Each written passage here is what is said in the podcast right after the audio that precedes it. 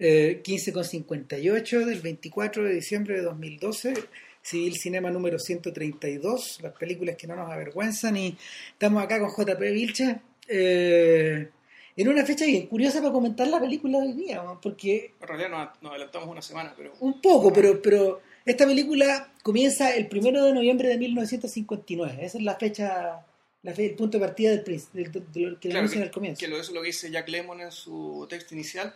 Claro, En la película, bueno, el departamento o piso soltero, como se le llama, claro, The Apartment. tal como amenazamos en el podcast anterior. Claro. Eh, nada, pues a ver. Piso de soltero eh, de Billy Wilder, el mismo Wilder lo reconoce en su memoria, es como el cenit de su carrera, de su carrera comercial y artística. O sea, este weón, eh, después de haberse iniciado como un guionista en Hollywood, 30 años después de, casi 30 años después de llegar, eh, arrasan los Oscars con esta película.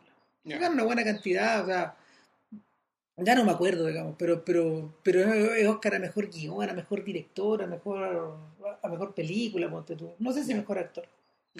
Eh, el punto es que eh, The Apartment desde el principio queda como situado en, en la historia del cine americano como una especie de clásico anticipado que solo se ha ido, solo se reafirmando en su valor con el, con el paso del tiempo. Aunque fíjate que no sé, en lo personal no es una película que es una película a la que yo yo la debo haber visto hace como 20 años, más o menos. Yo Eh. por ahí, y creo que siquiera la vi completa, creo que la, la debo haber visto a fines de los 80, sí, fines de los 80 haber sido cuando Arrendada en video.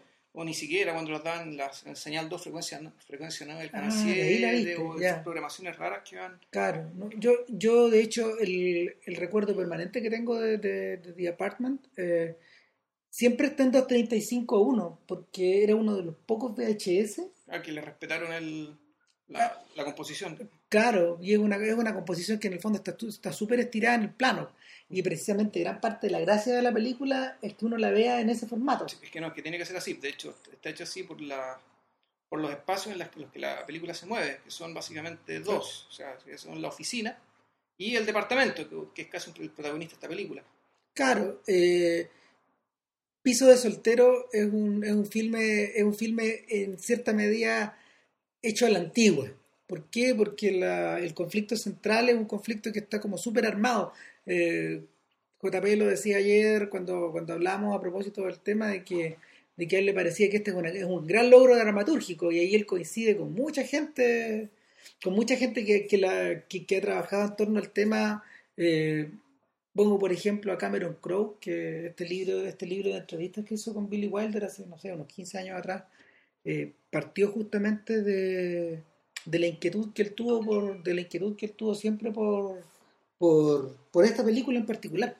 Y en el fondo Cameron Crowe dice que The Apartment es una película que es perfecta, perfecta como dramaturgia, es perfecta como no sé, como idea de como, idea como idea pa- para, para poder desarrollar un, eh, una historia en el cine.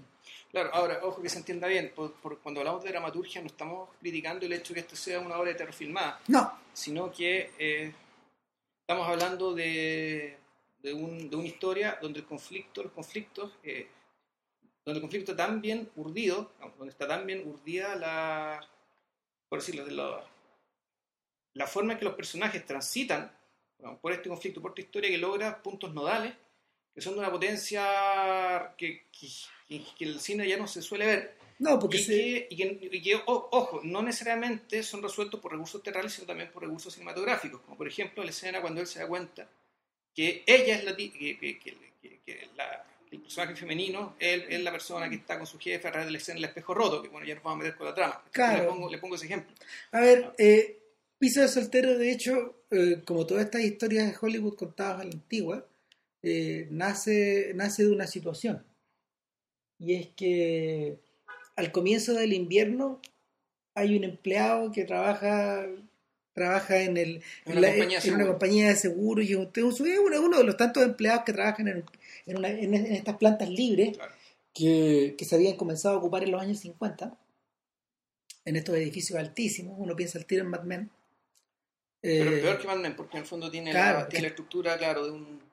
Del- de, de una ratonera. de un taller, claro, de un Claro. taller absolutamente simétrico, con todas las, con todas Claro. las mesas en fila. Está- el está- fondo es la reproducción está- del, del taller de Manchester de 1860 en, en un siglo después en Claro. las oficinas de Nueva York. Pero, la lógica es la misma. Exacto. En, en, en- en Mad Men hay un cierto compromiso con la realidad. Lo que ocurre aquí es que desde el comienzo, desde el comienzo eh, hay cierta hay ciertas líneas expresionistas que se van metiendo en este lugar que parece tan tan tan familiar.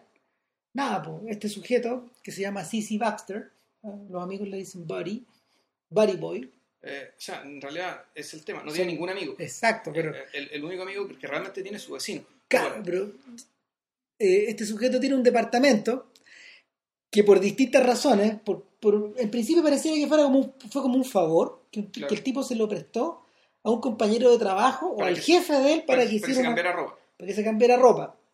Pero pronto, pronto esta prestada del departamento eh, comenzó a utilizarse con otros fines.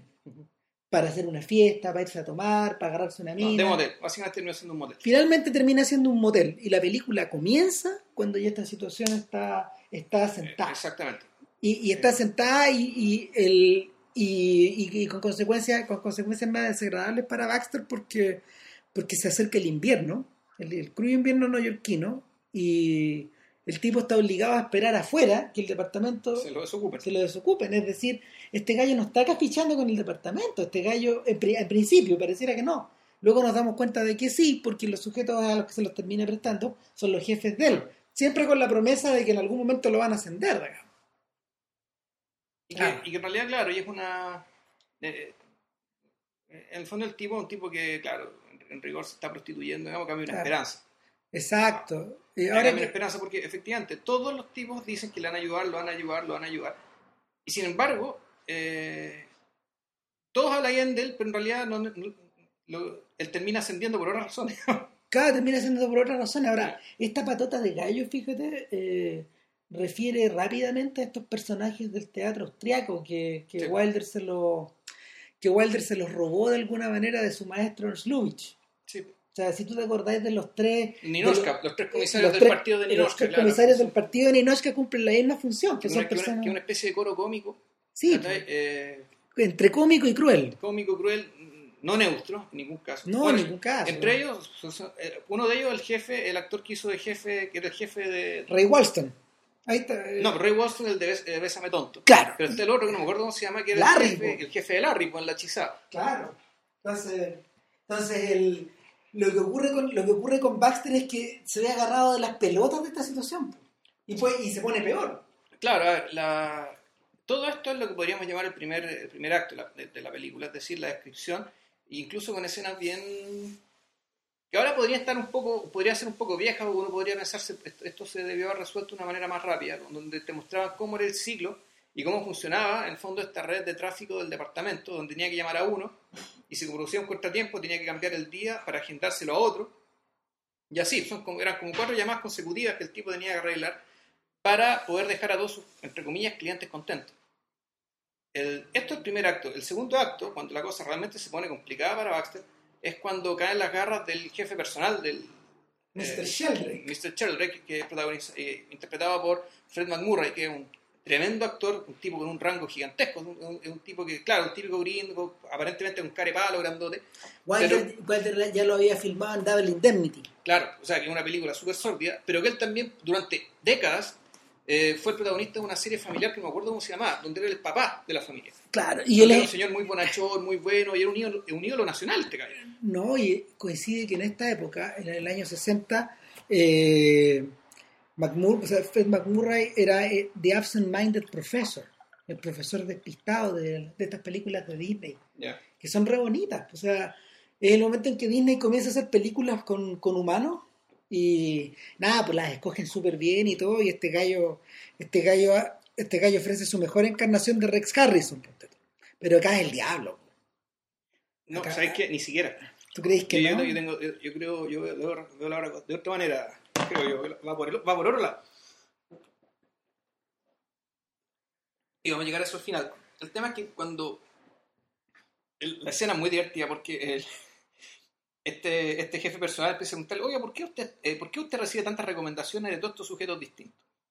¿Por qué lo quieren tanto? ¿Por qué lo quieren? No sé. Mire, le voy a contar una historia. Y el tipo le empieza a contar una historia a otro sujeto igual que él, que también era recomendado como, como por cinco o seis tipos distintos, que no tendrían por qué conocerlo todos al mismo tiempo. Y la razón era porque este tipo era eh, estaba metido con las carreras de caballos, ¿no? Claro. No estaba metido en apuestas. Mm. Entonces era como corredor de apuestas de, de- de- de- de los jefes y, resulta que terminó preso. Claro, el, el- este sujeto es un zorro viejo en el fondo. Sí.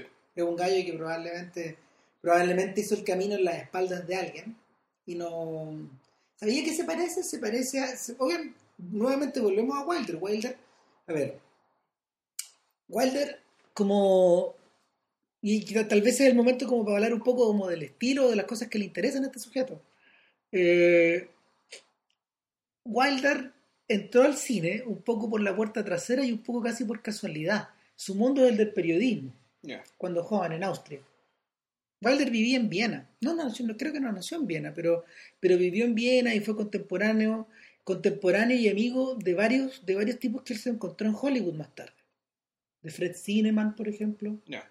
el que hizo historia de una monja, o de... mm, Había, hay unos sujetos, ponte tú, ya no me acuerdo el nombre, pero, pero hay, hay, hay- hay otros personajes con los que ellos hicieron con los que ellos hicieron una película que es muy bonita, que yo hice un tiempo atrás, que se llama Gente en Domingo, Ah, ya, ya, sí, sí, sí, sí.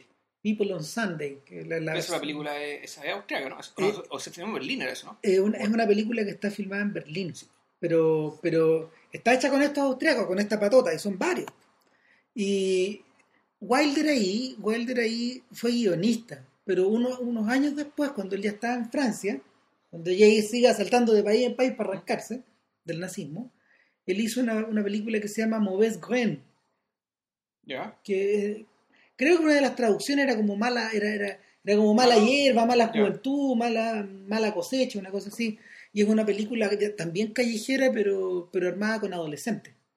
Era, era, era, era esta- juventud medio exaltada que, Chava ya, sí, claro. ¿no? Y, y en el periodo entre guerras robaba autos, dejaba cagada y todo eso. Y, y nada, pues Wilder llega a Estados Unidos y consigue, como, como, buen, como buen alemán, consigue pega con sus amigos alemanes. Lubitsch le da pega. Ahora, trabajar con Lubitsch era como el cielo, porque en el fondo el Lubitsch ya era un director. A ver, Lubitsch debe haber, si- debe haber sido eh, en los 20 y en los 30. Yo creo que el equivalente más cercano dentro de ese mundo es Scorsese. ¿Por qué? Porque era, porque era un señor que, que concentraba un montón de, un montón de inquietudes de, un montón de inquietudes de los dramaturgos de la época y de los cineastas de la época. Era un hombre de teatro, era un hombre de cine, era una persona muy famosa, era un gallo que había creado estrellas, era un gallo que cuyo- a los Hitchcock cuyo nombre iba por delante del, del- Ya. del de la película. Y, y Lubitsch eh, le enseñó cosas súper básicas a este, a este sujeto a este sujeto que en algún momento tuvo, o sea, fíjate que Wilder, Wilder eh, en algún momento para ganar plata en Viena tuvo la... se- se- él mismo lo comenta, él, él, él se arrendaba para bailar con viejas, Ya. quizás que más, digamos. Entonces, él también tiene como un pasado un poco, un poco al borde del patetismo de este otro sujeto. De, de Baxter.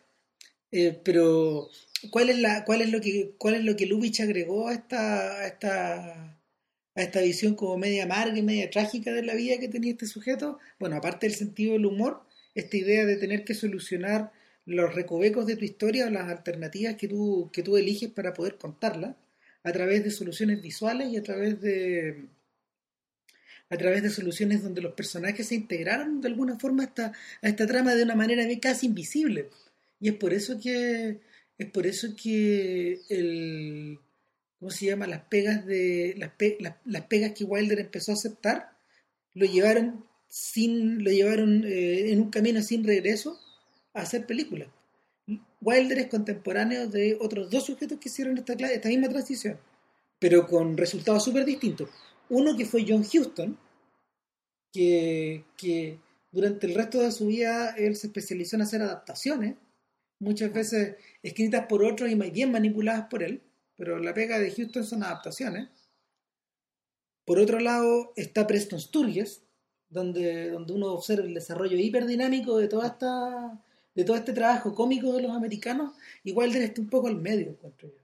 Con la diferencia de que Wilder nunca dejó de escribir su material y que él escribía como con colaboradores. La primera parte de la carrera de Wilder está hecha a las espaldas de Charles Brackett, que, que, era su, que, era su, que era su colega, que era su colega escribiendo las películas para Lubitsch y después con él continuó trabajando hasta Sunset Boulevard. Tuvieron un tremendo quiebre. Y después viene eh, después viene ILA Diamond, su, su otro colega, el, el, resto de su carrera. Y, y, con Diamond, con Diamond fue perfeccionando lentamente un estilo, no sé, porque comienza con ni me acuerdo con qué comienza, pero son, son estas películas como Stalag 17, El espíritu de San Luis, que le salieron bien, que le salieron mal, de esta película que es media mamona con, con Audrey Hepburn, eh, ¿cómo se llama? Ariane le pusieron en español, pero... ¿Cómo sabría no es de Wilder también? También, también, también. Y, y, cuando, y cuando llegan a ser el piso de soltero, estos gallos estos gallos están, están concentrados en una cosa que, que Wilder debe haber tenido súper clara desde los días de Viena y en el fondo es la explotación. La explotación de un hombre por el otro y en último término la prostitución. Porque, porque aunque nadie le baja los pantalones a Baxter, él se los pasa bajando durante toda la película y todos se aprovechan de él. Eh, es el tema que es el tema que, que se va perfilando a medida que la película avanza, a medida que todos los deseos que el personaje tiene respecto de sí mismo, no sé, poder ver tele en su casa tranquilo, partiendo por eso, el tipo se sienta en las tardes, se sienta en las tardes con, con estas TV dinners gringas como de esa, de esa de la era de la hechizada, la abre, empieza, empieza a mover el... Una especie de control remoto claro, que tiene. Claro, entonces Wilder, Wilder, Wilder ahí eh, y Diamond eh, encajan un, encajan un red en casa contra la tele, empieza a cambiar canales y está un weón anunciando una película que nunca llega. Y, una película que le interesa, sí. El Gran Hotel, Castellado. Con Greta Garbo, Ethel Barrymore, Lionel Barrymore, Wallace Beery, bla, bla, bla. Pero ahora, va, va, va, va. Vamos con un mensaje de nuestros auspiciadores. Va, va, va, va. Y después, vaqueros, vaqueros, vaqueros, vaqueros. Que en todos lados. No muy distinta de la queja que, yo creo que hay ahora respecto de que de que no se hacen películas, de, de, que las películas ya no tienen escritura, es decir, todo esto se hace es sobre la base de alguien que arranca detrás de alguien, y alguien que, que arranca de alguien, y alguien que lo persigue, y, que la explosión y que la tontera. No, y, hay dos observaciones más. Uno, uno, una patada contra la tele, de que en el fondo, de que en el fondo eh, el paisaje que te ofrecía de la tele era de entretención personalizada, pero, era, pero, era la misma guata todo el rato. Y, y, y, la, y la guay que es más cruel en el fondo, de que el último espacio de entretención personalizada es la tele. Es al revés, es una weá, es una que se alimenta a sí misma. Y de hecho, eh, eh, eh, em, al principio, antes de que, antes de que Baxter empiece a, girar como émbolo, como émbolo loco, pareciera que esa es su única entretención porque es un sujeto que llega a la casa, saluda al vecino, que lo considera tampoco menos que un, un atleta sexual. Todo el edificio cree que el tipo es un crápula, que claro. Claro, se escucha ruido, hay gente tirando a través de las paredes, gente chupando, la, música nunca para, tiene función en la mañana, en la tarde, en la noche. es bien fuerte el, sujeto, porque en realidad el, punto es que eh, la situación en la que está él es que él no puede evitar vivir siempre sintiendo vergüenza, es decir, siente vergüenza por lo que hace y siente vergüenza por lo que no hace. Siente vergüenza estando fuera, incluso estando en su propio departamento, siente vergüenza, porque su, su, departamento, el lugar donde él vive, donde él supuestamente él es él, es un espacio en realidad no es de él, y donde los vecinos creen que él no es él tampoco. Es, una, es una transposición brillante de algunos personajes de Kafka, de, de una cierta sensación europea de preguerra o sea, de entreguerra, de hecho. Es una... Y, y, ahí, y ahí es donde Wilder nunca olvidó esta conexión que él tuvo con el viejo mundo. Cuando tú miráis a Baxter y lo miráis de espalda, es el hombre innominado de Madrid. ¿Cachai? Con el bombín puesto en la cabeza. ¿Cachai? Vestido de negro. Si lo dais vuelta, es exactamente esa persona.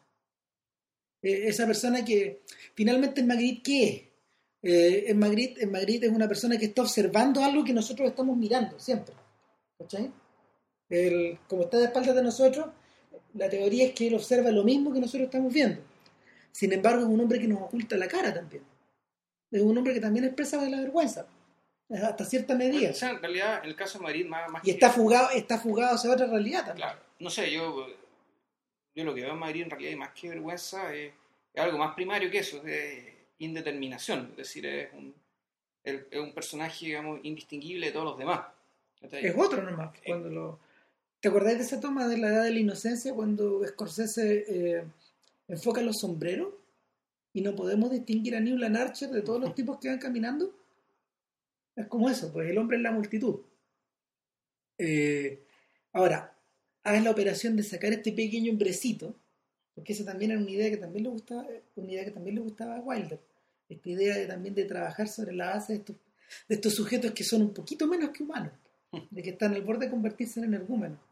Él lo, él lo trabajaría mucho más con el mismo Jack Lemmon en otras películas. O sea, el encuentro de estos dos gallos es significativo en la historia del cine americano.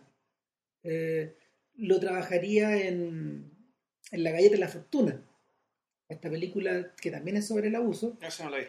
No, no, yo creo que sí, sí, yo creo que sí, sí, es una película donde Walter Matthau utiliza, utiliza, o sea, conoce a Jack Lemmon, que es un gallo que tiene una, que tiene, que le ocurre un accidente en un partido de fútbol, una, y un idiotez, lo, lo, lo, pasan a llegar, ¿cachai? Y este gallo ve, ve la posibilidad de la riqueza para los dos, en esta, en esta, en, en la posible demanda que ellos puedan, pueden instaurar contra esta gente. Entonces la película es una la película es un camino hacia la montaña, weón, de ganar la plata, esta plata que nunca llega. Bueno, nunca la he no recuerdo. Eh, es esa, ponte tú, la, la misma Irma la Dulce, donde todo está, donde, donde, no, donde hay explícita la cosa. Claro, donde las noches, donde las noches de Caviria de, de, de, Fellini, porque es una adaptación de, es una adaptación de esa misma historia. Eh, está un poco transmutada en esta, en esta, en esta relación que la prostituta, que es, que, que es Shirley MacLaine, eh, Irma, eh, tiene con el Paco, ¿no?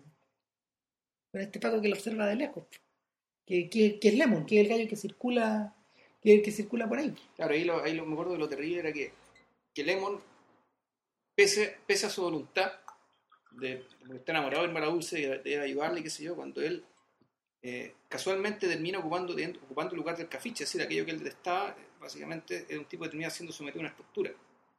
Es decir, la, la, prostitución, digamos, no es una lección moral, sino que es también una estructura. Es un negocio. Es, un, es una, o sea, es, una, es una relación que se estructura en el tiempo y la que, por lo tanto, eh, los lugares pueden ser, pueden ser vaciados, pero llenados por alguien más. Sí. Por eso es lo que, lo que le pasa a, a Jack Lemmon, digamos, en Lin Dulce. Y acá, eh, acá no. No, yo acá, acá es un poco más salvaje. Porque el la función que, a ver, en determinado momento de la película, Lemon se da cuenta de que en realidad el trabajo que él tiene es el otro, ¿cachai? es el de ser facilitador del departamento. En Este, realidad, claro, él es este el- weón está calentando un asiento en la pega, weón.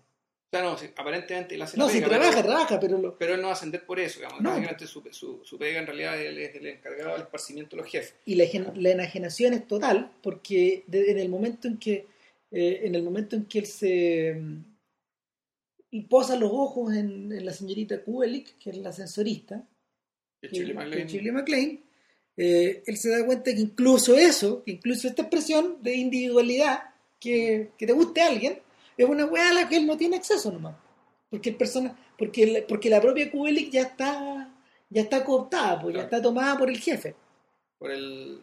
por McMurray, por el señor Sheldrake. O sea, el, si lo si- fíjate que si lo trasladáis al mundo de Mad Men y a la relación que, a la relación que, que Don Draper tiene con su secretaria, ponte tú, no es muy distinto.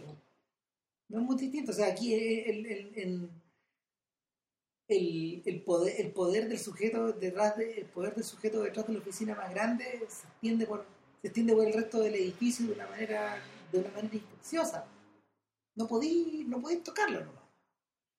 La película se empieza a poner, la película se empieza a poner más y más trágica en la medida de que la, de que la de que la imposibilidad de la relación entre Kubelik y Baxter eh, eh, se hace evidente. O sea, de hecho, eh, ahí me llama la atención que la mayor cantidad, a ver, la mayor parte de, la mayor parte del tiempo, la gente que está dentro del departamento de Baxter no sea él. La cantidad de gente, la cantidad de tiempo que él pasa dentro de la pieza eh, en la película es escasa. O sea, pasan muchas cosas en el departamento, pero en realidad, bueno, primero, esto es como una obra de teatro, volvemos. eh, En ese sentido, el, el departamento está, está puesto ahí y el 235 está puesto ahí. Para, Para que te aplaste la, la perspectiva. Claro, y para que te puedas mover por el departamento, para que lo puedas ver siempre, para que la gente pueda moverse con él con mucha continuidad y siempre estar, siempre estar en el centro, digamos, en algún lugar central del plano. Y, Claro. Cosa. Nada, porque el- la, la, sensación, la sensación que te queda es que el, a pesar de que se trata de una- a pesar de que comienza como una comedia, deriva rápidamente, se transforma en una dramedia en la mitad y luego deriva hacia casi la tragedia. Claro, termina claro, o sea, hay, un intento de suicidio. Claro. ¿cachai?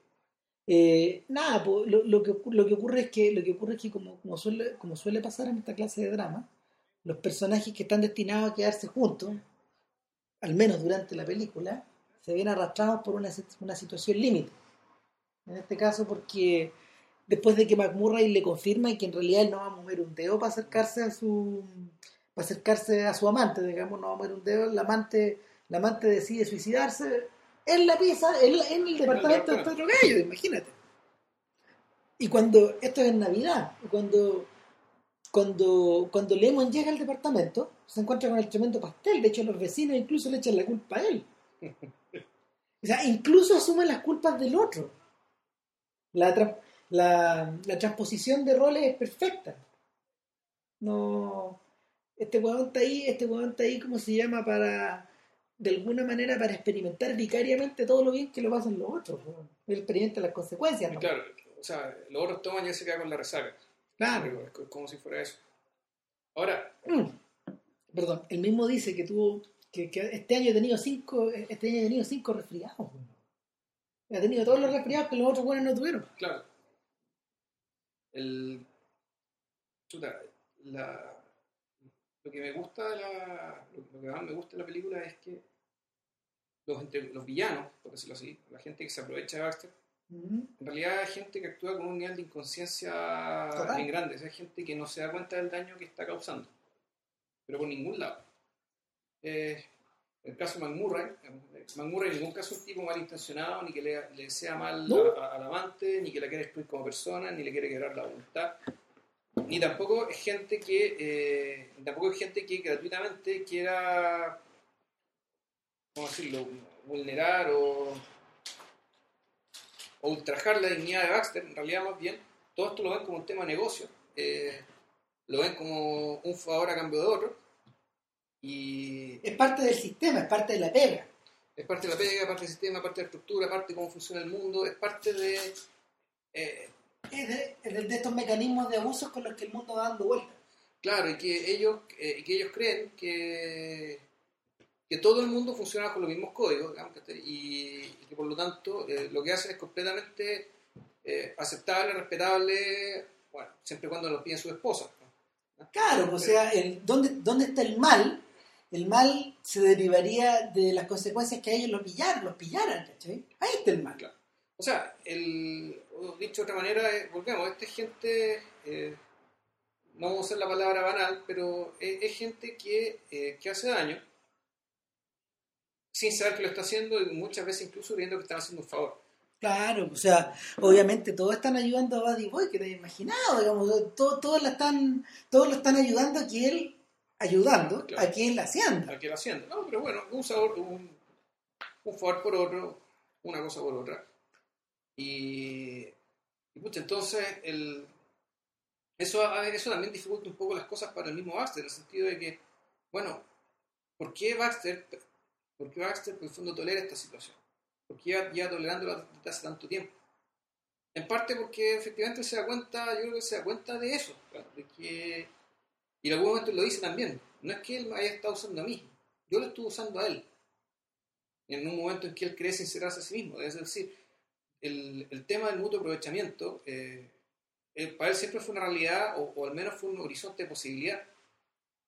En cambio, eh, sin embargo, y aquí está como lo discutible, la película eh, está uni- unívocamente hecha para, supuestamente, el público y para el sentido común, que no está de parte y no entiende y no cree lo mismo que los jefes de Baxter, sino que estaría Está hecha para el perraje. un, un público antiguo, el público que cree que en realidad esto no puede ser.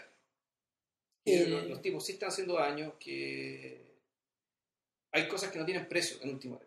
O Sí, sea, mira, fin- finalmente, finalmente lo que lo que ocurre acá es que eh,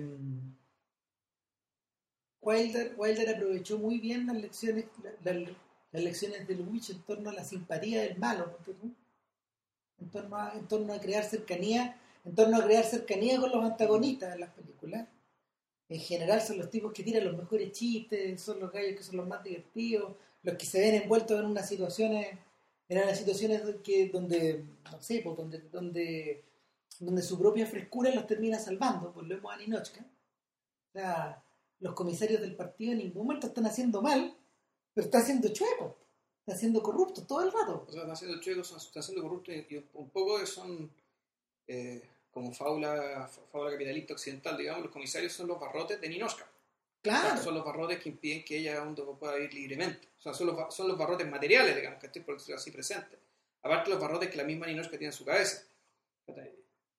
Entonces, el, en general, en, en general en las en general en las películas de Wilder, lo que tú te encontráis eh, es la presencia de, es la presencia de situaciones como insoportables, por ejemplo. Piensa en Double Indemnity, en esta idea de la mujer que contrata a este, a este detective, no para que solucione una situación, pues, sino que para que se, se deshaga del marido, ¿cachai? Claro. O piensa en Stalag 17, donde, donde las peores características del ser humano comienzan a surgir en la medida de que tú estás más constreñido, o estás más enfermo, o estás más apretado. Eh, es decir, en vez de haber solidaridad dentro del campo de prisioneros, de, de esta- de este campo de prisioneros de la Segunda Guerra, lo que hay es una lucha de ratas. Y don- donde, donde poco a poco tenéis que ir encontrando como el centro moral de la película, pero, pero eh, es bien fácil perderse en el caos. Eh, lo mismo, lo mismo, o sea, una, una situación parecida ocurre cuando, cuando Wilder empieza, pisa, pisa por completo el terreno como de la comedia romántica de la época, como en Sabrina, donde, donde curiosamente o, eh, o- o- de forma bien deliberada, él invierte, él invierte la mecánica de, de que el jovencito se queda con la chica. Que el jovencito que es William Holden en esa película eh, es la pera loca que, que, no se puede controlar y el tipo que termina tomando las riendas de la situación es el, es el latero de la película que, que, que, es Humphrey Bogart que es el sujeto que termina quedándose justamente con Sabrina en, en Amor al atardecer esa era la otra película. Love in the Afternoon de, con, con Gary Cooper. Que cuenta esta historia como de amor crepuscular entre este señor que es muy, mucho mayor y Audrey Hepburn que es una niña que es muy joven en la película y que ocurre en París también, también pasa algo similar. O sea, y también hay una comparsa pues ahí, ahí los tres personajes de, de Ninochka son, están convertidos en unos músicos. Están convertidos en unos músicos que el tipo lleva para todos lados. No sé si te acuerdas No, no sé, tampoco la vi. Y, pero el, el punto es que, yo no sé, pues hay, gente, por ejemplo, hay gente que tiende hay gente que tiende a disfrutar mucho las películas de Wilder por esta, por este, por el, por el mismo motivo en que la pasa bien con las películas de Jean Renoir. En el fondo, incluso los personajes, incluso los antagonistas más, más endemoniados tienen sus razones para actuar como actúan. Todo el mundo tiene, todo el mundo tiene sus objetivos. Y en ese sentido es por eso que estas películas continúan siendo contemporáneas. Ahora, el... lo que sí, lo que sí a mí me complica un poco, fíjate, es que si bien la película me funciona perfecto dentro como, como, como mundo cerrado, a mí me complica las ramificaciones en las que hemos, las ramificaciones que la misma película ha tenido para la, para la posteridad, los hijos. Esas, esas, esas me resultan como más incómodas de, más, más incómodas como de como de digerir toda esta cosa que está un poco surgido un poco a la sombra de esta estructura Eh, mirando fíjate la película me acordaba rápidamente de que hay algunas de que hay algunas situaciones de las películas del joven Blake Edwards que están bien caricaturizadas a partir de, de esta por ejemplo el desayuno en Tiffany que, que, es chora esa película, pero que, que me parece que una es- está completamente desvirtuada respecto del libro mismo, es otra weá. Es otra cosa.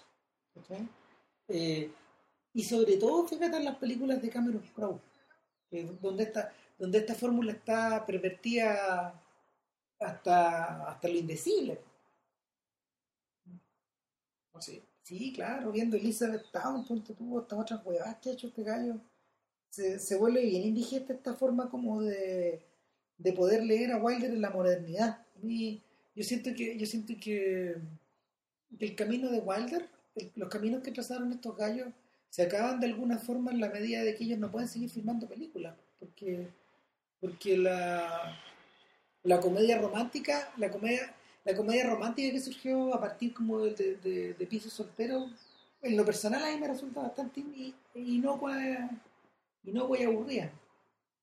Pucha, Bueno, a ver, de partida es que si nos ponemos a, a, a, a, no, apelar la comedia romántica, es que algo que, una cosa que entre medio, yo creo que hay un problema de segmentación. Es decir, ahora la comedia romántica es, en realidad, son chick flicks, o sea, películas para minas. Exactamente. Eh, Y esto no lo es. y muchas de ellas, digamos, y muchas de ellas son bastante reduccionistas respecto de lo que es la sensibilidad, las preocupaciones, el universo, digamos, femenino, ¿cachai? O sea, yo fuera mujer me sentiría insultado por esas películas, ¿cachai? O sea, si, si- si esas son películas que hechas para mí, puta, yo, yo me enojo, fuera mujer me enojo, ¿cachai? Eh, hay- estas películas, en cambio, están hechas para el público general, hasta donde tengo entendido, o sea, están hechas Eh. para que la viera todo el mundo, o sea, hay, un- hay una concepción del mainstream, hay cierta, no sé decir universalidad, pero al menos una una, una pretensión de, de hablarle al, al público como ente pensante, antes que nada, Claro. y no como ente consumidor de tal o cual cosa, o como ente que por ser hombre o mujer está determinado a preocuparse solamente por estos temas, digamos, o sea, Sí. a, a un público reducido a, a, a partir de estereotipos, que yo creo es lo que tenemos ahora, y es- de hecho, te acordás que una vez, a raíz precisamente de Sex and the City, cuando, cuando estábamos en el Mercurio con Ernesto, te acuerdas, estábamos los tres eh, en el Mercurio que dieron, dieron Sex and the City y salió Segers, fue a la, a la función de prensa, lo invitaron, y el tipo no podía entender qué porquería es esta, al lado de él estaba la loco que cae la risa, y él le sugiere a, Swinburne, oye, ¿por qué, ¿por qué tan malas las comedias? ¿Qué pasa? y te acordás que nos encargaron, nos encargaron a- a los tres, largo, claro. a cada uno de los tres que dijera, bueno, explique por qué creen que las comedias ahora están tan malas, o qué pasa con el género cómico, Sí. de cine, y dé una lista de sus 10 comedias favoritas de los últimos 25 años, o los 30, no me acuerdo. Figuraba el departamento, me imagino, ya ni me acuerdo. No, no, porque era desde el 82, 81 para adelante, creo que eran los Mm. últimos 25 años. Ya, Esto haber sido el año 2007, 2008. ya, Entonces, claro, empezamos del año 80 del 82 para adelante. claro. Pusimos a Yaka seguramente. Pusimos, no me acuerdo que habíamos puesto, pusimos ya casi habíamos puesto, yo creo que puse, claro, eh, Víctor Victoria, Claro. eh, y hubo- igual que siempre quedan cosas afuera. El, Pero el punto es que uh, cuando, yo me, me, me plantearon esa pregunta, ¿cachai? a mí lo primero que se me ocurrió, bueno, esto es el tema de la de segmentación, es decir, el, el hecho de eh, segmentar y reducir a tu público, ¿cachai? Puta, un estereotipo y tratar de complacerlo con lo mínimo. Y, y claramente Piso Soltero es una película que está pero muy, muy, muy, muy, muy por arriba. Eso- opera en otro universo. O sea, yo, yo siento que la gente sabía que iba. Lo que pasa es que eh, desde que mucha gente se ha enjuagado la boca con Wilder, encuentro. O sea, el- se han enjuagado la boca y eh, mira, cuando, cuando, cuando Wilder filmaba películas, Wilder no era mucho, no era considerado mucho más que un John Huston o un, no sé, o un Alfred Hitchcock en la época gente que estaba especializada en determinada clase de productos. Como Blake Edwards también. Claro. Hay gente que a veces pisaba otro terreno, pero, pero que en general estaban casados con el tipo de material que solía que les solía llegar a la mesa. Andrew Sarris, cuando escribió el libro del cine americano, eh, famosamente puso que puso, puso, o sea, puso, como ejemplo a Wilder de algo sobrevalorado Ya. de algo que está más considerado de lo que debería ser, de un tipo que le va bien, pero en general sus películas son menos de lo que parece. El mismo, el mismo Sarris, cuando él escribió su libro del, del Hollywood clásico, eh, aprovechó de pedir perdón, digamos. Y, y- de- de- él mismo explicó esta historia. Ya. Él mismo explicó esta historia y en el fondo él dice que a él, a él en ese momento eh, fue completamente ciego a toda la a toda la a todo el repertorio centroeuropeo que Wilder guardaba dentro de, guardaba dentro de sus películas. A toda esta, a toda esta gama como de a toda esta gama como de, de, de detalles que hermanaban este nuevo mundo americano de la posguerra Con el venía desde Viena, con el mundo europeo de la primera mitad del siglo. Y de hecho en, e- en ese sentido que yo creo que es donde es de donde es de donde más atractivo resulta mirar las películas de, de Billy Wilder hoy en día es una de las razones por las que por las que es tan cómodo volverse a zambullir ahí ¿cachai? Es que yo, ya me- para, mí, para mí ni siquiera, o sea, para, mí, para mí esos son, vamos a decir que son accesorios, ¿cachai? Son, o sea, son, son elementos constitutivos de, son elementos constitutivos del- de, de la obra, naturalmente. Pero para mí, básicamente, lo que realmente me, me, me sorprendió del departamento nuevamente era, era, como decirlo, el nervio dramatúrgico. El, el- la capacidad de hacer avanzar este cuento, de delinear los personajes, de crear, eh, de, de crear un conflicto un conflicto fu- fuerte, con alto impacto, con alta, con alta, con alta repercusión, con armarte, con armarte un personaje que sé que el personaje se en realidad, ahora que lo pienso y me interesa Cameron Crowe, es, es, es bien moderno. En el sentido de que eh, él es si la, bien es un adulto, ¿cachai? Pues tiene mucho adolescente, ¿no? de, de hombre indefinido o sea todavía. él es la cosa más moderna de esta película pues. yo creo que esa es la gracia que tiene Aun cuando, y eso es lo más divertido de todo, él está caracterizado muy físicamente como si, como, como si fuera un mimo. O sea, eh, hay partes en que Lemon realmente pone cara de mimo, pone cara de cine mudo, eh, actúa con cierta. encorva, encorva el cuerpo. Hay, hay un tema con la actuación que, que- que al mismo tiempo es muy visual, muy a la antigua, muy así casi de. Chaplin, digamos, de ahí el- incluso el bowler. Eh, pero al mismo tiempo tiene, tiene en él la, cierta, la, la indefinición adolescente. es uno- son estos tipos, son los adultos que, que tienen adultos porque es- que son adolescentes todavía. mira No tanto piensa por las costumbres, sino en el caso de él por la adolescencia, es decir, porque le falta, le falta lo que los otros le, tienen le falta definición, le falta de- convertirse en hombre, un mensch, incluso se lo dicen explícitamente en la sí, película, obviamente bien mensch. el, si tú si tú extrapoláis a todos los a todos los arquetipos que serán en un departamento el vecino como estos vecinos judíos que él tiene Claro. claramente es un doctor judío este señor El doctor Dreyfus, la señora Lieberman, Claro. está rodeado de judíos, claro Es eh, como si viviera en un gueto en Viena. exacto. Eh, si tú si tú poní, ponías a Shirley MacLaine a la, a la, a la damisela a la damisela abusada digamos, o ponía o ponía al jefe o, o tal como yo te- lo comentamos ponía este coro de personajes que son sus jefes también o estos tipos que te ocupan cargos en la oficina. Todos son arquetipos de todos son arquetipos teatrales más viejos.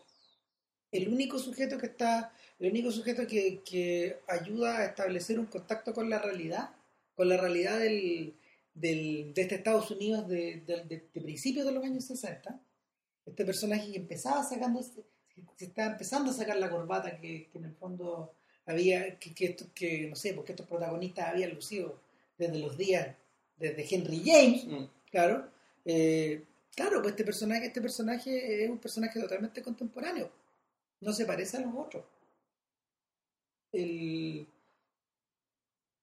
ahora si, si lo volviendo volviendo a la conexión con Crow eh, yo creo que yo creo que Crow eh, se pega un avance bien grande sobre ese mismo personaje en Jerry Maguire por ejemplo. Lo actualiza. Eh, lo actualiza. Claro, la diferencia es que el personaje de Jerry Maguire, primero, claro, primero un personaje exitoso, pero claro, un personaje exitoso a base de cáscara. claro. Es decir, un personaje que tiene una, una cáscara muy elaborada, ah, un disfraz muy elaborado muy elaborado, claro, y, y que la película, y la película en realidad se trata de que, sí, ya, de que, se, de que se lo trata de quitar, piensa que se lo quitó y en realidad no se lo quitó nada. no se lo quitó nunca. Y luego se lo vuelve a quitar y no, y no se lo quita. Y te das cuenta que no se lo quita. Y nunca se lo quita. Nunca se lo quita. O sea, en ese sentido es una buena actualización. Ahora, los otros personajes de este weón, digamos, eh, eh, en general tienden a en general tienden a, catica- a caricaturizarse porque rápidamente rápidamente la este mismo personaje de Baxter que obviamente se repitió en el George Pepper de Desayuno en Tiffany que eso es el Buddy, perdón, en el, el Fred de, de, de esa, de esa película, eh, incluso, incluso el personaje del libro de Truman Capote es un personaje así. Un, es un, es un permanente adolescente. Claro, la diferencia que en el señor Tiffany el personaje importante es ella. Claro, pues el otro observa. Claro, eh, de hecho, ayer, de- ayer ahí dije, me, me bajó la curiosidad, ah, voy a escuchar el filmcast de, de ¿cómo se llama esto? De, ¿De Hermes? de Hermes, claro. Creo que es la Paloma Sola la que... Ya. Y están hablando de la de las Dream Girl Pixies no sé cuantito. En el fondo eso es de Chanel. Ya. ¿cachai? El, el- el arquetipo del personaje soy de Chanel, en el fondo de la, de la mina especial que le vuela la cabeza al weón trancado o al weón burócrata o al, hombre contemporáneo en sus distintas formas. Emma Watson. eh, Emma Watson. No, Emma no, no, Watson. no, no. Estaba pensando no, en, la, en, la de, en la de Spider-Man. Emma, Emma Stone. Emma Stone, ese tipo de persona. Pero es más todavía, porque Emma Stone dentro de todo es una, es una, es una, una, una, una cabra dentro de todo normal. Es un poco más inteligente y más, más parlanchina, ¿cachai? Pero en realidad soy de Chanel, ese personaje. Que el personaje así, puta, especial, alternativo, que supuestamente piensa al revés. De hecho, de Chanel ya ha hecho, eh, actúa así en los días de Summer, ¿cachai? Hizo el mismo en la película esta, Sí Señor. Sí, en considerado. Famous. No, sí, una. O sea, que. que no, no, digamos. Famous es un secundario, ¿cachai? pero, pero, pero en, en- de hecho, en su- el, el propio personaje que ella tiene en esa banda, Xian Him, ¿Qué onda? ella, ella tiene una banda con otro compadre. ¿Ya? Y Xian Him es una, es una banda para esa clase de. que representa esa clase de personajes o los pone, los pone a nivel musical, digamos. Ah, Esta cosa como media cool, media sexy, media atractiva, media niña, media. media, ¿cachai? mar- media marginal, weón. ¿cachai? media alternativa. Sí, y- sí, sí. y bla, bla, bla. Bueno, te estaba pensando, están, están haciendo como, bueno, la- los personajes, que están hablando de los personajes femeninos que tienen esas características. Yo me acordé del tiro así en el cine, puta, Holly Golightly. En otra clave, pero en realidad es un poco eso, ¿cachai? Porque Holly Golightly era un personaje que estaba en realidad estaba loca, Sí, pues, derechamente, ¿cachai? Y, y, y- ahí la, hay algo de paranoia la, la tragedia de la película. o la tragedia del libro, en realidad. y, y eso lo viste, en fondo que toda la belleza y todo lo atractivo que, estaba, que tenía Holly Golightly en realidad estaba parado en el barro.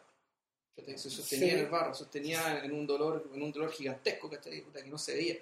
Ah, En cambio, todos los personajes, ¿cachai? En realidad son, son pura ligereza, ¿cachai? Es, es- es una ligereza que, y claro, que está en función de puta, salvar a un individuo hombre, digamos, la vuelta está hecha más o menos, está hecha para hombre.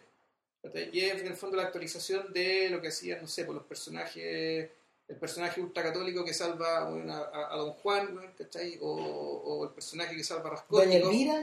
No, Doña Inés. Ah, ya. Ah, Doña Inés ya. se llama. eh, o, o la Sonia, que es la mina Raskolnikov, que en el fondo le hace ver, o sea, en el fondo es el tipo que lo cambia. Claro. Que lo cambia y- Son estos, son estos personajes son estos personajes que en las mejores películas de Marilyn Monroe salen a, relucir ¿cachai?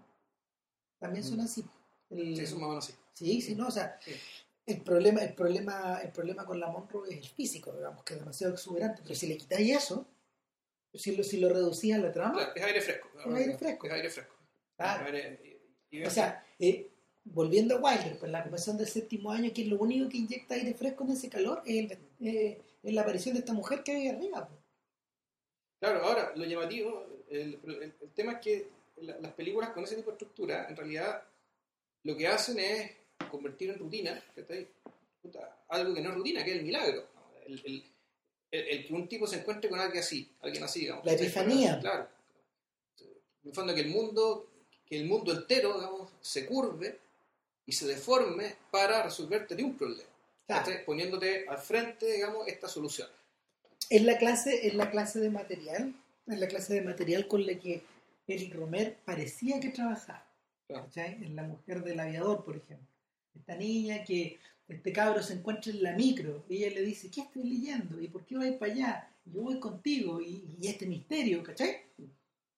esa sensación esa sensación que nada porque que, bueno finalmente soy de Chanel en la versión ma- marca registrada de esta clase de personaje O sea, es la, la versión diluida, rutinizada, ¿cachai? Eh, en ese sentido, por eso me gusta mucho el- el- este personaje que aparece en la novela alemana o el año, en el 2666, Ujú. que claro, que el, el escritor conoce una tipa así, ¿cachai? Sí, Pero la tipa así termina convirtiéndose en el infierno, ¿cachai? Una especie de... Un- una tormenta negra que el tipo lo sigue, lo sigue, lo sigue, lo sigue, lo sigue y tiene una relación con ella que es... eh, no vamos a decir que es violenta ni sórdida, digamos, pero que está mediada básicamente por la demencia, por la demencia de ella. Y es algo que termina dejando, haciendo- eh, dejándole al personaje a Bernard Chiboldi, digamos, que tiene una marca, claro, también, que lo, lo- lo acompañó para siempre. Entonces, esta es una, vendría a ser la versión, la leyenda negra, ¿cachai? De, de esta lógica. Ahora, ¿por qué estamos hablando de esto? Porque el departamento no es ningún milagro. No, bueno, te, iba a acotar, te iba a que, el, que buena, parte de la, buena parte de la literatura de Truman Capote, de la que está más lograda, pasa por esa presencia de estos personajes así. Las tías de Capote, por ejemplo, eh, eh, al contrario de Hollywood Lightly, la- la- las tías de Buddy, porque así se llama el personaje de, del, el, Truman pequeño, Truman en, en estos cuentos donde aparece la perrita Queen, ¿cachai? Y Cuando están haciendo la fiesta de Navidad y preparando el pastel. en muchas en muchas de estas historias una de estas tías que era una tía que era como media eh, eh, era una persona que era media lenta que tenía algún problema mental y que en el fondo había quedado convertida en una niña siendo una persona muy mayor eh, ella ella posee esa ligereza ¿cachai? ella posee esa ligereza pero pero aquí está el está ese personaje está abordado desde desde el, desde el cómo se llama desde el recuerdo y al mismo tiempo es un, es un personaje que no solo encarna cosas buenas ¿cachai? Claro, bueno, es que en ese sentido, bueno, eh, No- es un personaje del sur. Como Sí. del sur era Forrest Gump, Oh. ¿cachai? Eh, y bueno, bueno, la Jenny de Forrest Gump ahí tenía el, ahí tenía el claro, pero Jenny es un opuesto. Eh, Jenny en ese, en ese sentido lo que funciona, eh, Jen- Jenny está ahí porque el opuesto es Forrest Gump y hace que Forrest Gump explote, no porque tenga las características de Soy de Chanel, sino simplemente porque es una persona normal, que tiene una sexualidad normal y que tiene una historia de vida bastante distinta a la de Forrest, es decir, el opuesto absoluto de Forrest. No, yo, yo te lo comparaba con Forrest Gump porque básicamente pensaba, bueno, ¿por qué en el sur aparecen estos personajes con tanto el tema de la deficiencia mental, el sonido y la furia de Faulkner? folclore No, en realidad es folclore y es, y es, y es, yo creo que mucha endogamia. pero claro O sea, endogamia ¿no? de, de gente que no se mezcla.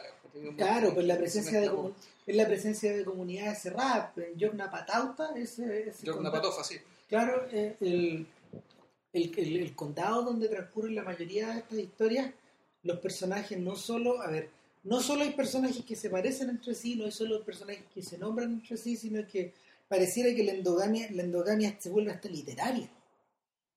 Sea, es, es lo mismo, es lo mismo que hace, es lo mismo que hace Gabriel García Márquez con los Buen Días. Que su, endo- su endogamia, su endogamia no es solo, no es solo corporal, sino que es literaria los mitos de uno empiezan a habitar dentro de los mitos del otro. En el, el- ahora ya, retrocediendo, retrocediendo hasta piso de soltero, puta que llegamos lejos. Eh, Y a Pito nada más. no, no, no, no, no, no pito de nada. que a, mí, a mí lo que, me, lo que me- lo que me continúa jodiendo de la relación que el cine americano tiene con Wilder es, esta, es, es- es la, es, lo que, es lo que es lo que atraviesa por la línea que yo siento más débil de la película que es la de Baxter salvando a Kubrick ¿cachai? que es la es una mm, a ver que, que en, en películas anteriores de Wilder por ejemplo como Sunset Boulevard por ponerte un ejemplo o, o Ace in the Hole el gran carnaval Uh, ¿cachai? No existe. No. no existe, ¿cachai? No hay una concesión, no hay una concesión en ningún minuto a la, a la presencia de un personaje que te permita mediar tu propia neurosis y contrastarla con algo que se parezca, no sé, a salvar a alguien, o a sanarse, o a, ¿cachai? o a volver a encontrar el centro. ¿Sabes que a mí no me molesta es que esta película tenga final feliz? No, a mí no, me molesta el final no, feliz. no me molesta que ella la haya salvado o que ella se haya dado cuenta. Bueno, de, de hecho, otra cosa, hay, la otra vez lo comentaba a Kristen, que hay una película que le copia el final, pero calcado a esta, que, que es una película contemporánea, se llama Loser, bueno, contemporánea, debe tener unos 10 años, ¿no? La de Annie Heckerling. Claro, Con es Jason con, con Biggs. Jason Biggs, Mina Suari y Greg Kinnear. Que, claro, también es una película que, que tiene una relación parecida, donde el personaje Jack Lemmon lo hace Jason Biggs, pero es un estudiante universitario. El jefe eh, vendría a ser Greg Kinnear, pero en realidad es un profesor universitario. Y, y Mina Suari es una compañera de curso que tiene de amante a- al profesor. Y el corifeo de tres sujetos despreciables son los tres compañeros de, de- de pieza de, De de, de VIX, que son sujetos hiperburgueses que están en la universidad, pues su papá pagando una experiencia universitaria. Así los tipos van a drogarse, chupar y no estudian. Y es gente, no, ya, es lo peor de lo peor. Esa- esos gallos sí son malos. Por, por, por- por decirlo así. En ese sentido, la película eh, eh, em- al, al mismo tiempo más contemporánea y más maniquea. Claro. Y la. Pero claro, la. La resolución de la historia no pasa, no pasa por el reactivo, sino que pasa, bueno, por la virtud. Pasa por la virtud moral. Y, y- y por eso es que. Uy, se cortó la luz. Sigamos, sigamos. No, si seguimos. si esto, esto tiene batería. Sí. El- y, con eso retomamos la idea, lo, lo- lo que, lo que dijimos anteriormente sobre que por muy amarga que sea esta película, por muy, eh, por muy terrible que sea eh, su forma de mostrar esta forma esta forma de prostitución a la larga, y, y por mucho de que de no carica- caricaturizar los personajes de poder como personajes intrínsecamente perversos o, o malévolos, que, que desean el mal a los otros, es una película que está hecha con valores a la antigua, digamos, y precisamente los valores a la antigua son los que terminan marcando, digamos, los que terminan haciendo que la película te- tenga lo que nosotros conoceríamos como un final feliz. Claro. Y que me parece a mí que eh, puede que sí, que eso sea viejo para los, para los estándares, pero está bien resuelto dentro de su propia lógica. Así que no, no me parece que sea una debilidad de la historia, ni me parece que esté, que esté desarrollado de una manera eh, violenta, o por violenta quiere decir por no, no natural, o artificial, o como se diría, pega con moco. Yo creo que la soluciona, yo creo que la soluciona dentro del mundo o dentro de la estructura del melodrama americano. Mm. ¿cachai? Eh, y es por eso que precisamente que esta película ganó el Oscar. Porque si hubiera sido una comedia, le hubiera costado mucho más. Claro. Le hubiera costado mucho más poder poder obtener, ¿cómo se llama? La, la poder tener la repercusión que tuvo. Esta es una de las últimas películas en blanco y negro que ganaron un Oscar. Si descontamos al artista, ese travesti, digamos. No, claro. O sea, ah, sí. Sí, es una de las últimas películas en blanco y negro. No te voy a decir exactamente, o sea, no sé, cuál, digamos, ¿Cuál cuál, fue cuál la fue la última? última, pero esta es una de las, esta es una de las últimos filmes en blanco y negro que, que obtuvo premio. A ver, miremos al tiro. Ya, perdón la lata, nos vamos, a- nos vamos a poner a concentrar en, el, en la Claro. Wikipedia, en la, la Wikipedia antigua. Claro, en los libros, sí, pues. Sí, es la última. Hasta el, hasta el 73 es la última. Y de ahí para adelante ya son muy escasas las películas en blanco y negro, ¿cachai? Mira.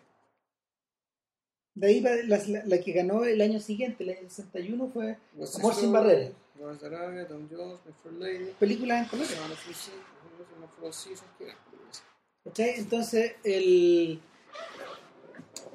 el punto, el punto en torno al, al a piso de soltero es que es que yo siento que yo siento que es portadora es portadora como de una tradición antigua es un, es un buen matrimonio entre la tradición antigua y la tradición moderna de hacer esta clase de películas es un punto de inflexión. Eh, y por lo mismo yo siento que por lo mismo por lo mismo yo siento que por eso mismo resulta tan también tan atractivo y tan accesible al espectador contemporáneo si, si yo tuviera que decirle a no sé po, a un a un a, a un a un joven a un adolescente interesado en las películas le tuviera que mostrar cómo eran las películas de Hollywood antiguas yo yo le sugeriría que viera esta Claro, con la salvedad que estaría viendo una de las mejores que se hicieron de todo el lote. O sea, que no, Claro, no claro. la idea de que este era el promedio de las películas. Sino que esto era algo, claro, esto es excepcional. Aunque hay que decir que, en general, probablemente en general la escritura era mejor. Sí comparativamente con lo, con lo- con lo- con lo que pasa ahora. ¿no? Y que, claro, las películas, no sé, Alexander McKendrick. Otros, otros autores que eran del mismo tipo y que transcurrían en piezas y transcurrían en departamentos, digamos, sí, efectivamente tenían, eh, tenían, una, tenían una pluma mejor, tanto para desarrollar las situaciones como para Claro, son- caracterizar a los personajes. son mejores películas. O sea, pero el, pero esta, esta es una para mí este es un promedio, es desde el promedio hacia arriba. ¿Cachai? Dentro de la. Ahora, para ir terminando, eh, una acotación respecto al tema de Jack Lemon. Yo creo que Jack Lemon es, es tan, tan o tanto o, o más clave en la película que el propio Wilder. Cuando, cuando Lemon aparece en la filmografía de Wilder, mira, Lemon había sido un actor que fue, fue descubierto por George Cukor en, en un par de películas en un par de películas de principios de los 50 una se llama It Could, Hap- It Could Happen to You y era precisamente la expresión de un era la expresión de un joven de, de- de un joven de un joven estudiante o un joven profesional o, o un sujeto que portaba angustias que angustias y ansiedades que no no- ya no eran propias de la Segunda Guerra Ya. eso es lo que eso es lo que vuelve interesante en el, en el marco del, del cine americano Lemon y lo que lo vuelve extraño al principio, porque por ejemplo, cuando tú lo ves en Mr. Roberts, que él aparece ahí en, eh, en, medio de la patota que rodea a Henry Fonda, el personaje es un, es un, cómico nomás. Es uno de tantos cómicos, podría haber sido como Jerry Lewis, ponte tú. Pero es más que Jerry Lewis. Tiene, tiene, un, tiene, una, tiene una cuña media extraña ahí. No es, no es exactamente un, no, no es exactamente un actor de comedia. Entonces, es una, y es por eso mismo, es por eso mismo que el- hay una, una, una muy buena comparación sería Tom Hanks. Que, también partió como payaso y el gallo fue desarrollando lentamente una carrera que tenía como un árbol más complejo.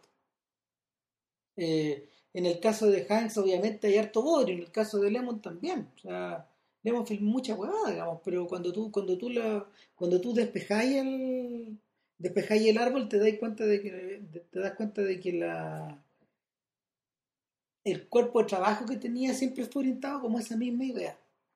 Eh, no es por nada, ponte tú, yo creo que, el, mismo Héctor Escola lo, incurrió- lo, incluyó alguna vez en Macarroni con, con Marcello Mastroianni haciendo una pareja que no tenían, no, no, no juntaban ni pegaban, digamos, pero y, y, y, y como para cerrar, eh, una buena, un, un buen complemento a la historia de Piso de Soltero es la, es la historia de Amanti, que Vilsen no la ha visto, pero yo la vi hace un montón de tiempo, que es el reverso de esta historia, es un personaje que es un personaje que no está buscando ser salvado, que es un gallo que está bastante figurado en la vida, que le va bien, que tiene todo su, que tiene todo su todo su mono armado que recibe una herencia en Italia y que debe ir a Italia, Lemon, que debe ir a Italia y en Italia se da cuenta de que los personajes que resultan ser, no sé, sus, sus parientes o sus socios son tienen tienen valores de, tienen valores tienen valores de- despaturrados que, que el mismo termina como el mismo termina como asimilando y lo van soltando un poco se va se va mm, ¿cómo se llama? Eh, el, se va desestereotipando es interesante que el personaje femenino ahí que es la hija de John Mills que es una gordita rubia que no, no siguió trabajando mucho en cine eh, sea todo lo Pero contrario John Mills tuvo otra hija, ¿no? sí, sí, sí Sí. Pero este- otra hija actriz. Sí, sí. Y el. Ya ni me acuerdo cómo se llama esta gorda. Una, una rusia media gordita, rosada. Que es todo lo contrario a este personaje que es como una sílfide pues, de la señorita Kubelik. Que, que representa lo que Lemon no puede tocar, digamos, que es de otro. Nada, pues así que esperando que vuelva la luz, continuaremos grande. Continuaremos grande el siguiente podcast, pero pero nada, eh, vean, vean Piso de Soltero, échenle una mirada. eh, no se, no se la no se, yo, yo, yo en realidad si tuviera que hacer alguna petición, pediría que no, no comulgaran con, con no comulgaran con todos los mitos que sean, o sea, no comulgaran eh, en forma en forma ciega con todos los mitos que se han regado acerca de la película. Vean la película misma. O sea, eh, mejor dicho, no lean nada de la película. Sí, O sea, de lo que leyeron sobre la película, olvídenlo. Lo que acaban de escuchar sobre la película, olvídenlo. Eh, y juguen por ustedes ve- mismos. ve- Vean la película y, y ahí escuchan el podcast. ya, que estén bien. chao. Cuídense, chao.